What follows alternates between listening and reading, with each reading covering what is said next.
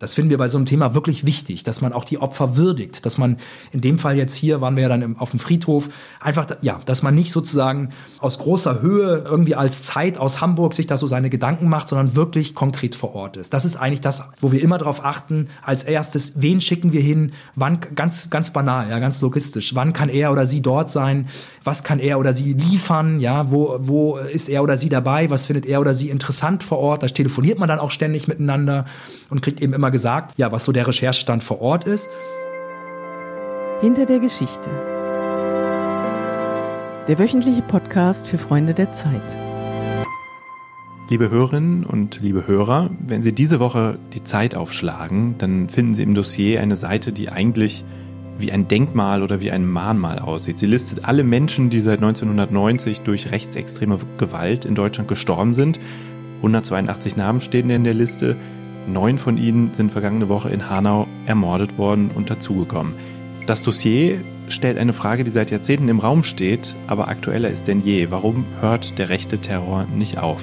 Heute wollen wir über dieses Dossier sprechen und die Frage, wie man es mit einem Team von Journalisten in sehr kurzer Zeit zusammenträgt und recherchiert. Sie hören den Podcast Hinter der Geschichte, in dem wir Woche für Woche eine Recherche aus der aktuellen Ausgabe der Zeit vorstellen. Mein Name ist Jens Tönnesmann, ich arbeite im Wirtschaftsressort und ich sitze heute im fünften Stock der Zeit im Büro von Malte Henk, der Redakteur ist im Dossier. Hallo Malte. Hallo Jens, freut mich, dass ich hier sein kann. Malte, du hast in den vergangenen Tagen an diesem Dossier mitgearbeitet, als Teil eines Teams von, ich habe gezählt, elf Autoren. Ihr hattet nach dem Anschlag in Hanau nur sechs Tage Zeit, Wochenende inklusive, um dieses Dossier zusammenzustellen. Erzähl uns doch mal, wie habt ihr erstens entschieden, das zu machen und wie habt ihr euch dann organisiert? Ja, das ist immer eine, natürlich immer eine schwierige Entscheidung, ob man dann als Dossier, das ja immer sehr lang ist in der Zeit, wirklich in so ein Thema einsteigt, ob das dann bei uns laufen soll. In dem Fall waren wir relativ schnell eigentlich sicher, dass wir das machen wollen. Der Anschlag war ja Mittwochabend. Ich habe kleine Kinder, deswegen bin ich früh ins Bett gegangen. Ich bin am Donnerstagmorgen aufgewacht und habe das erst erfahren. Und wir haben als Dossier sofort unseren Kollegen Moritz Eislinger losgeschickt nach Hanau. Wir haben sofort gesagt, da muss einer hin. Wir schauen mal, was wir machen. Aber das ist so ein wichtiges Thema, so eine schreckliche und eine große Tat müssen wir auch groß bei uns in der Zeitung abbilden. Und das war eigentlich die erste Entscheidung, dass wir gesagt haben, auf jeden Fall machen. Und der Moritz ist dann sofort am Donnerstagmorgen losgefahren nach Hanau, einfach, dass wir jemanden dort hatten vor Ort. Wie sind diese Tage dann abgelaufen? Wer hat sich um was gekümmert? Und gab es hier bei euch jemanden im Dossier, der sozusagen die Fäden in der Hand gehalten hat und das am Ende auch zusammengefügt hat. Genau, also die Fäden hier im Dossier zusammengehalten haben Wolfgang Ochatius und ich. Wir haben, das ist immer schwierig, weil wir journalistisch dann so ein bisschen uns immer fragen, die Zeit erscheint ja am Donnerstag, also ziemlich genau eine Woche nach dieser schrecklichen Tat. Das ist so ein bisschen so, dass man sozusagen von Tag zu Tag immer neu entscheidet. Am Anfang war wirklich einfach nur die, die, die Entscheidung klar, wir wollen das machen. Und dann haben wir ein großes Team zusammengestellt. Es war klar, dass unsere Kollegen von der investigativen Abteilung in Berlin um Holger Stark dass die da mitmachen, zumal die auch schon, was wir wussten, in den Tagen, ähm, Wochen zuvor ziemlich umfangreich recherchiert hatten zu dieser anderen Gruppe, dieser Gruppe S, die zum Glück aufgeflogen war vor einigen Wochen, bevor sie irgendwelche Taten begehen konnten. Da waren die dran. Das heißt, uns war klar, dass wir das irgendwie zusammenfügen wollen. Wir dachten am Anfang, dass wir noch stärker in Hanau bleiben, beziehungsweise bei diesem Fall noch stärker uns auch um die Frage ähm, kümmern, inwieweit ist jetzt dieser Attentäter psychisch krank und inwieweit hat das dann, ähm, spielt das zusammen mit dem, mit dem Terrorismus und vor allem mit dem Rassismus, der dahinter steht? Ist das wirklich eine Tat eines Wahnsinnigen? Ist es eine rassistische Tat. Uns war dann aber relativ schnell klar, als wir das übers Wochenende so beobachtet haben, also man liest Zeitungen, ähm, man guckt natürlich sich die Online-Medien an, man hört Radio, schaut Fernsehen und es war ja eigentlich relativ schnell klar, sozusagen in der, in der breiten Stimmung der Bevölkerung, in der breiten Meinung, dass das eine eindeutig, ganz klar rassistisch motivierte Tat, ein Terroranschlag war. Und so haben wir uns dann entschieden, eigentlich ein bisschen weiter in die Geschichte zurückzugehen und natürlich bei Hanau zu bleiben, natürlich diesen, auch die Toten, die Verstorbenen wirklich zu würdigen, auch sie auch mit Namen zu nennen in dem Dossier. Unser Kollege Moritz, der war dann bei der Beerdigung von einem von diesen jungen Männern, war bei dem Gedenkmarsch dabei. Das wollten wir natürlich abbilden, haben uns dann aber einfach entschieden, mal die grundsätzlich große Frage zu stellen, wie kommt es eigentlich, dass seit der Wiedervereinigung und eigentlich auch noch davor, in den Jahrzehnten davor, so viele Attacken, Terroranschläge, ähm, rechtsextremistisch motivierte Gewalttaten es gegeben hat. Eine wichtige Rolle dabei nimmt eine Recherche von Zeit Online und dem Tagesspiegel ein, die ermittelt haben, welche Opfer es seit der deutschen Einheit gab, also diese 182 Namen. Diese Recherche ist ja was, auf der ihr sozusagen schon aufbauen konntet. Also wie gut war es oder wie wichtig war es, dass ihr, als ihr das zusammengebaut habt, das Dossier, dass ihr schon an verschiedenen Themen dran wart, zum Beispiel diese Namen schon hattet oder auch das Team um Holger Stark sich schon mit dieser Gruppe beschäftigt hat, die Anfang Februar hochgenommen wurde. Also wie sehr fügt man da auch zusammen, was schon im Raum steht und wo andere Autoren schon dran sind? Ja, wir haben wirklich bei der Zeit eben das große Glück, dass wir, dass wir einige Kolleginnen und Kollegen haben, die sich mit diesem Thema Terror, rechtsradikaler Terror sehr, sehr, sehr gut auskennen. Eben vor allem ein paar Leute da in Berlin. Das ist natürlich wahnsinnig wichtig, dass du in so kurzer Zeit ein Wissen, das schon da ist, eine große Recherchetiefe, wirklich aber auch einfach ein Vorwissen zu diesen Themen hast, dass du gewissermaßen abrufen kannst. Wir haben eben dann die Berliner Kollegen gebeten, du hast jetzt gezählt, elf hattest du gesagt, oder 13, elf Kollegen insgesamt. Ich weiß gar nicht, wie viel davon aus Berlin sind, aber eben einige, die haben wir einfach gebeten zuzuliefern, uns zu dieser Gruppe S was zuzuliefern, uns zuzuliefern zum Thema rechtsextremer Terror allgemein. Das kann man sich dann so vorstellen, dass dann wirklich ja verschiedene Kollegen dort verschiedene Bauteile für so einen Text liefern, also Textbausteine und wir das dann am Ende zusammenfügen. Was jetzt diese Liste von den 182 Opfern betrifft, ist das was, was jetzt weniger für den Text entscheidend war, sondern für diese große Aufschlagseite. Wir haben uns ja dazu entschieden, so eine Art, ja, wie kann man das nennen, fast so eine Art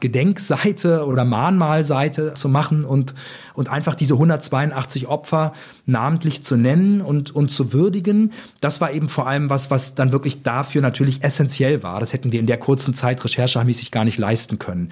Weniger jetzt direkt für den Text. Da war es dann wirklich die Zulieferungen aus Berlin. Ich habe mich ein bisschen gekümmert. Ich habe mich auch noch mal mit dem, ich habe mich mit einem Historiker unterhalten, habe natürlich dann Freitag, Samstag, Sonntag, Montag viel noch mal gelesen zum Thema Geschichte des Terrors und habe dann ähm, selber auch sozusagen zur Frühgeschichte, das geht ja los, was mir auch selber gar nicht bekannt war, wirklich 1968, 1970, wo sich die ersten rechtsterroristischen Terrorgruppen der BRD-Geschichte gegründet haben. Mir war das neu, dass das damals schon in, in, ja, in so einem großen Ausmaß und ein großes Problem war. Das habe ich dann so ein bisschen zugeliefert. Ja, und so hat man dann am Ende dann ganz, ganz viele Textbausteine und fängt dann tatsächlich, wir haben ja Dienstagnacht Redaktionsschluss.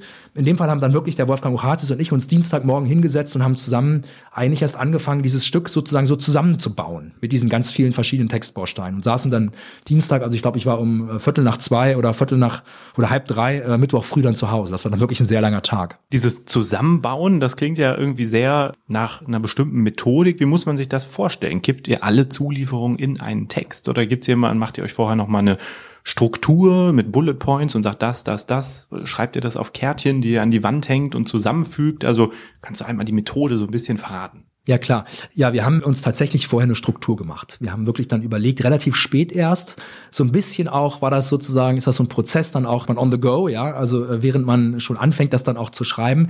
Wir haben gesagt, wir wollen die Geschichte der rechtsterroristischen Gewalt in Deutschland aufarbeiten in dem Text, haben uns auch dann relativ eben nach unserer Recherche auch überlegt, inhaltlich, welche Punkte nehmen wir da rein, welche Anschläge nehmen wir da rein, haben uns das wirklich, ja, mit so einem Zettel so aufgeschrieben und haben das dann versucht abzuarbeiten und Stück für Stück so einzupassen, haben natürlich natürlich die, ist ja auch dann relativ thesenstark. Wir sagen ja, ähm, die rechtsterroristische Gewalt war immer da.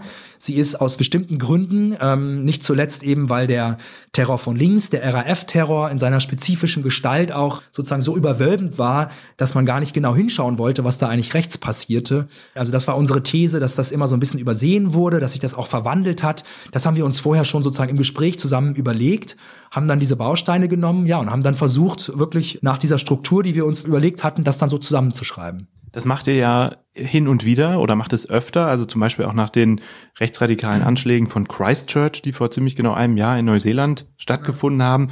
Gibt es da bestimmte Methoden oder Mechanismen oder auch Tools, die ihr nutzt, um eben in kurzer Zeit so ein Team zu koordinieren? Was wiederholt sich da oder was ist sich da ähnlich bei solchen Recherchen? Ja, ich glaube, es sind zwei Punkte, die sich ähnlich sind. Erstens ist immer dass wir doch als Dossier, das ja auch relativ reportagehaft ist und wir verstehen uns ja nicht hundertprozentig, aber doch zu einem Teil wirklich auch als Reportageressort, dass wir versuchen, da jemanden hinzuschicken, jemanden vor Ort zu haben. In Christchurch war es jetzt zufälligerweise auch derselbe Kollege, der Moritz Eistinger, der dann wirklich innerhalb von Stunden ins Flugzeug gestiegen ist und nach Neuseeland geflogen ist damals und dort auch zwei, drei Tage Zeit hatte mit einer Journalistenkollegin vor Ort, um, um einfach vor Ort die Stimmung einzufangen.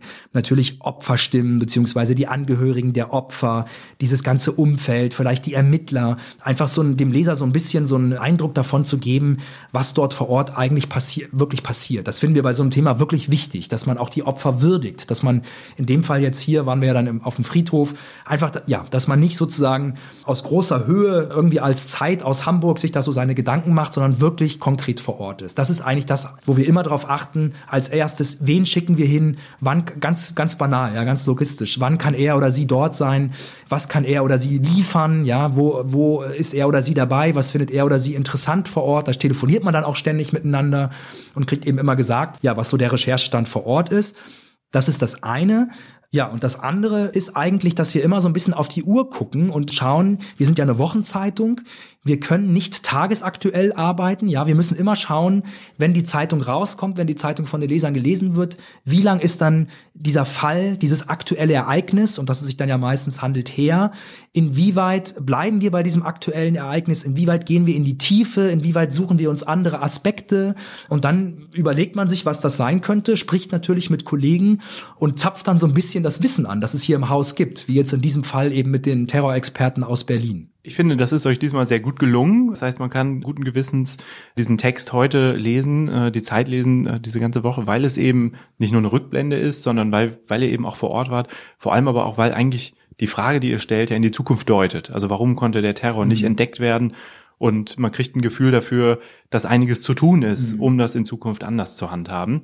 Man darf jetzt nicht denken, Malte, dass du immer der bist, der die Sachen nur zusammenschreibt, die mhm. andere zuliefern. Mhm. Wir sitzen hier in deinem Büro, ich sehe hier Fotos ich weiß nicht, äh, vielleicht kannst du einmal kurz sagen, was darauf zu sehen ist. Sind das Recherchen aus anderen Ländern?